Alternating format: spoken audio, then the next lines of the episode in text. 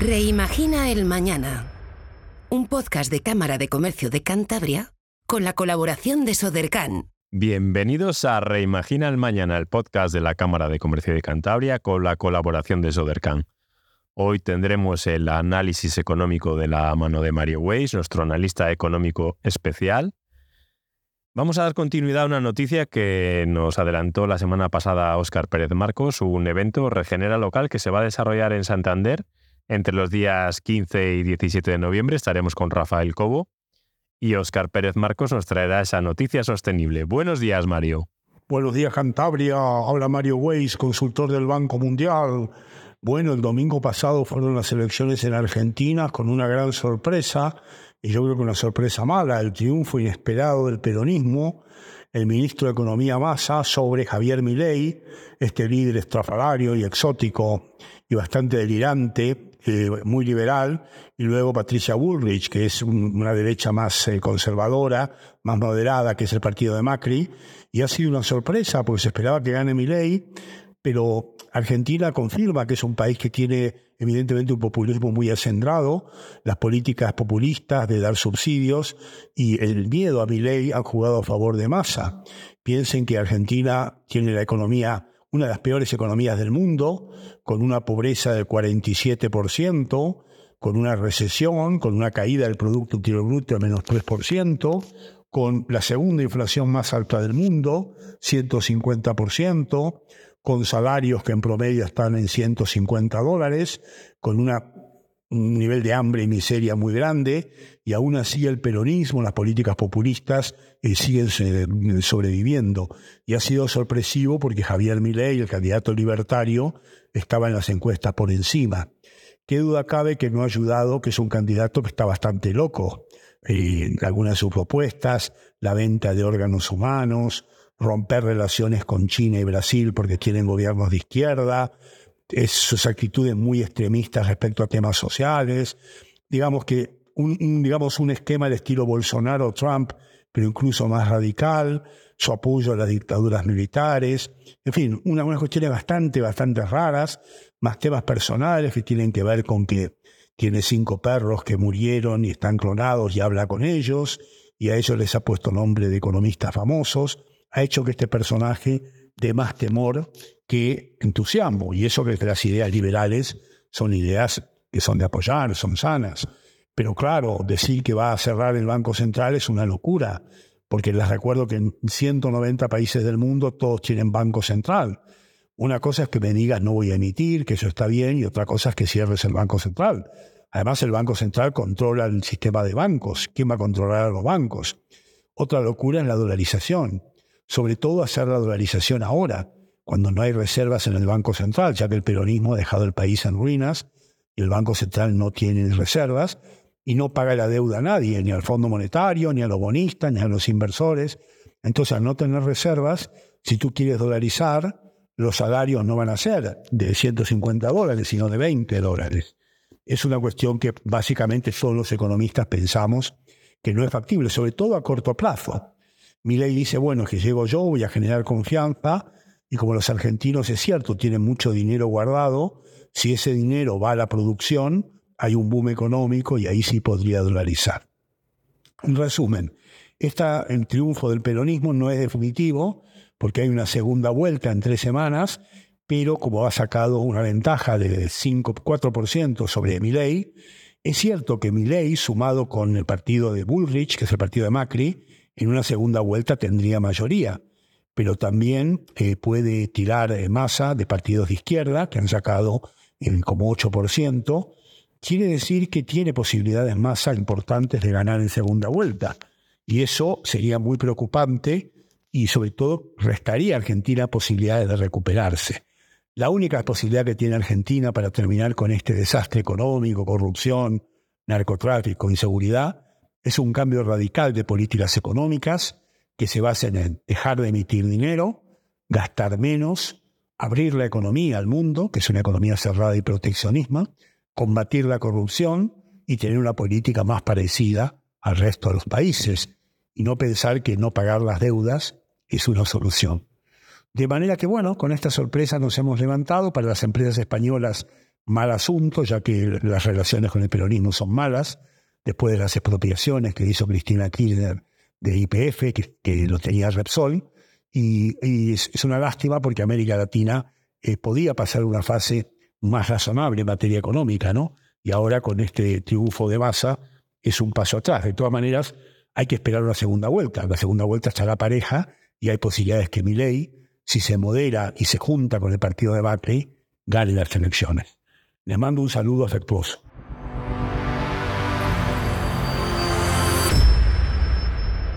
Y como comentábamos la semana pasada con Óscar Pérez Marcos, vamos a tener en Santander la oportunidad de vivir un evento especial, Regenera Local. Estamos con Rafael Como. Buenos días, Rafael. Eh, buenos días, David. Uno de los responsables de que todo esto llegue, a Santander. ¿Qué es Regenera Local? No es solo un evento ¿no? del 15 al 17 en el Palacio de la Madalena, en Santander. Eh, no, efectivamente, la idea es que sea un encuentro ciudad, ¿no? Mira, por ponerte un poco en contexto, que yo creo que es importante para regenerar. Eh, la Unión Europea, en su nueva hoja de ruta, que es el Pacto Verde, que de cierto modo es la mayor iniciativa en su historia en cuanto a recursos, Next Generation está dentro de esta iniciativa, habla que la sostenibilidad de Europa se ha de construir desde lo local. Entonces, esto es un enorme punto de inflexión porque realmente entendido en profundidad, construir desde lo local, significa que nuevas relaciones establecemos entre nuestras ciudades y nuestras regiones, eh, qué tipo de nuevas iniciativas hacemos a, nivel local para prosperar desde ahí.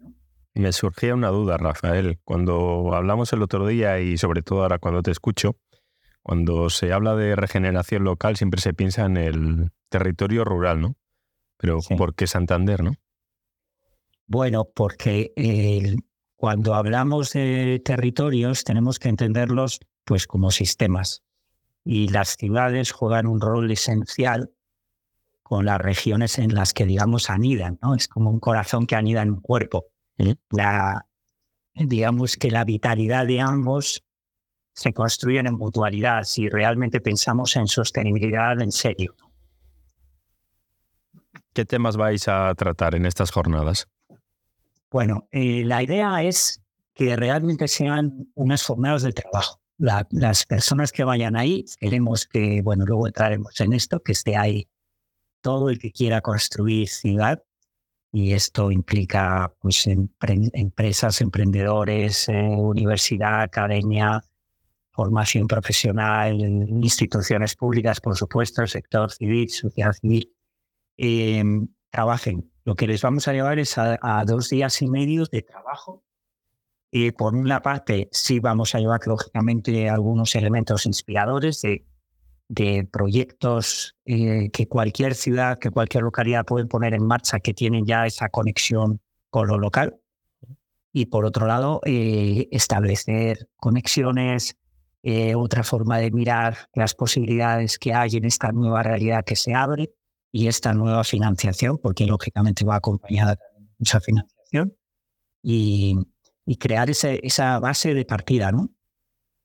¿Quién está enfocado? Porque al ver la, la, información, no vamos a llamarla esa información publicitaria, a mí al principio lo hablamos el otro día, no, no me quedaba claro si estaba previsto no solo para instituciones, para emprendedores, para gobiernos, para entidades locales ¿no? que también están trabajando o para grupos de acción local y que luego hagan de motor, ¿no? De, de información hacia otros. Efectivamente, a todos ellos, ¿no? La idea es esa, es si de verdad queremos construir desde también y incidiendo mucho más en lo local, mm, tenemos que, que juntarnos y crear otro tipo de conexión más profunda, ¿no? Eh, digamos que estamos, hemos vivido una dinámica que viene muy marcada por la tendencia de la globalización, en la que prácticamente todo nos venía un poco, muchas cosas venían de fuera. Entonces, eso hay que revertirlo y compensarlo. Queremos decir que ahora nos vamos al otro extremo, pero hay que compensar. Y en esa compensación, lo que viene de dentro implica mucho más trabajo desde dentro. Entonces, estos dos días y medio están diseñados para eso, para un profundo trabajo también desde dentro, implicando a todos. ¿Cuántas organizaciones, personas van a asistir al, al, evento? Porque es un, he visto que es un evento que no es solo presencial, no es mixto.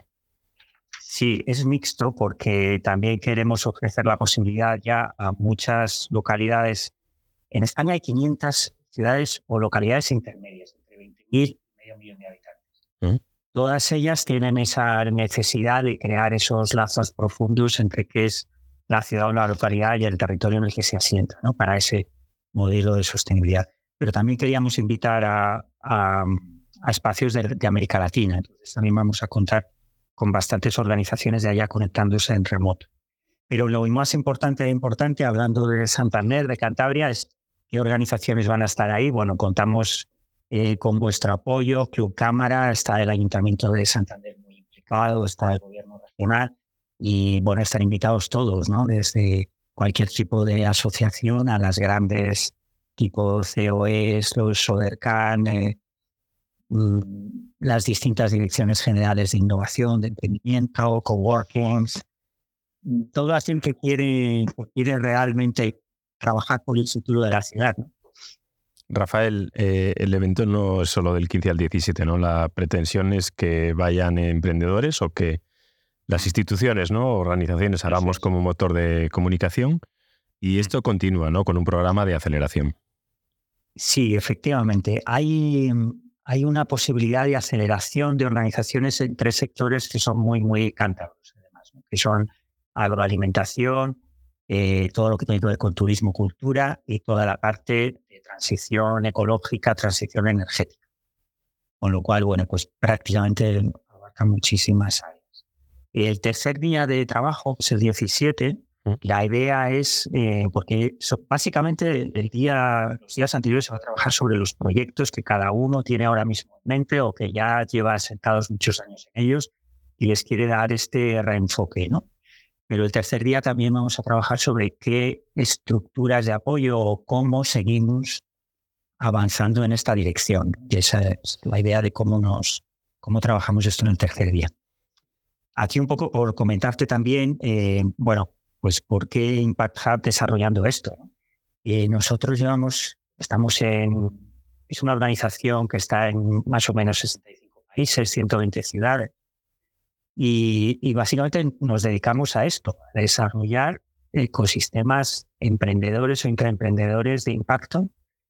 Y en esta nueva fase en la que hemos entrado, estamos viendo que eh, esta transición europea habría esta enorme, este enorme hueco de oportunidad. ¿no? Es decir, ¿qué pasa con todas estas 500 ciudades intermedias en España? Y, y de ahí este proyecto y, la maravillosa acogida que, bueno, gracias a, a, gente como vosotros en la Cámara, en el Ayuntamiento, pues que estáis dándole el impulso necesario. ¿Nos puedes adelantar quién estará en estas jornadas, no?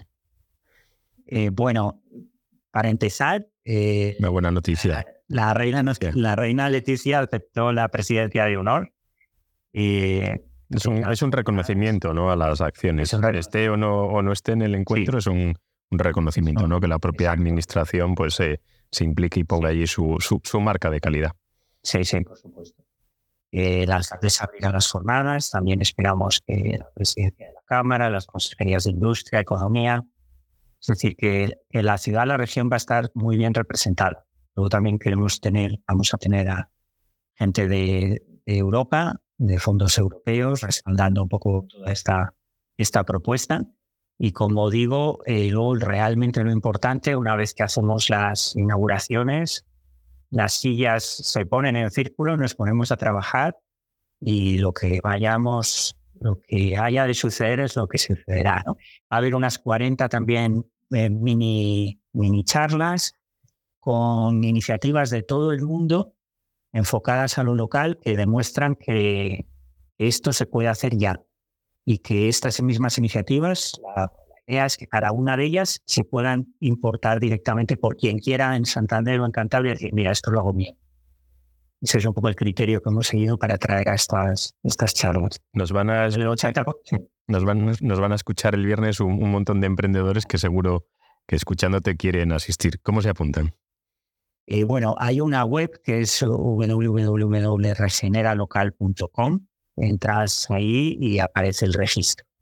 Es así de sencillo. Te puedes registrar a nivel individual y también asociaciones, organizaciones de todo tipo se pueden registrar a nivel colectivo, que significa una persona se registra como anfitriona y crea un grupo interno en una sala, porque esto está más pensado para los que vayan a estar en remoto. Eh, y también podrían asistir en remoto porque están preparados para esto. Pero lo que de verdad esperamos es a la gente en el palacio. Lo que me comentas de los emprendedores, a ver, yo a los 20 años pues me fui de Santander ah. y, y, me habría gustado eh, que hubiera un gran proyecto de lo que puede ser Santander ciudad. Yo creo que este punto de inflexión europeo, yo creo que han sido distintas épocas Estamos entrando, y esto es muy importante, entender que estamos entrando en una época muy diferente. Pues muchas gracias, Rafael, por, por contarnos todo esto que vais a hacer entre el 15 y 17. Y yo creo que, que no es eh, solo el 15 y 17, sino es esa semilla que vamos a plantar, sobre todo para sentarnos los, los cántabros en este caso, que muchas veces no nos sentamos a hablar de regeneración local. Hablamos siempre de esa falta de personas en el territorio rural, despoblamiento, zonas despobladas y no incidimos en cuál es el problema y esa conexión muchas veces, ¿no? Que se nos, nos, vemos enfrentados entre la ciudad y las localidades rurales y poner en común cosas comunes para beneficios comunes. Efectivamente, David. Muchísimas gracias por este espacio y por todo el apoyo. A vosotros, un abrazo fuerte. Un abrazo.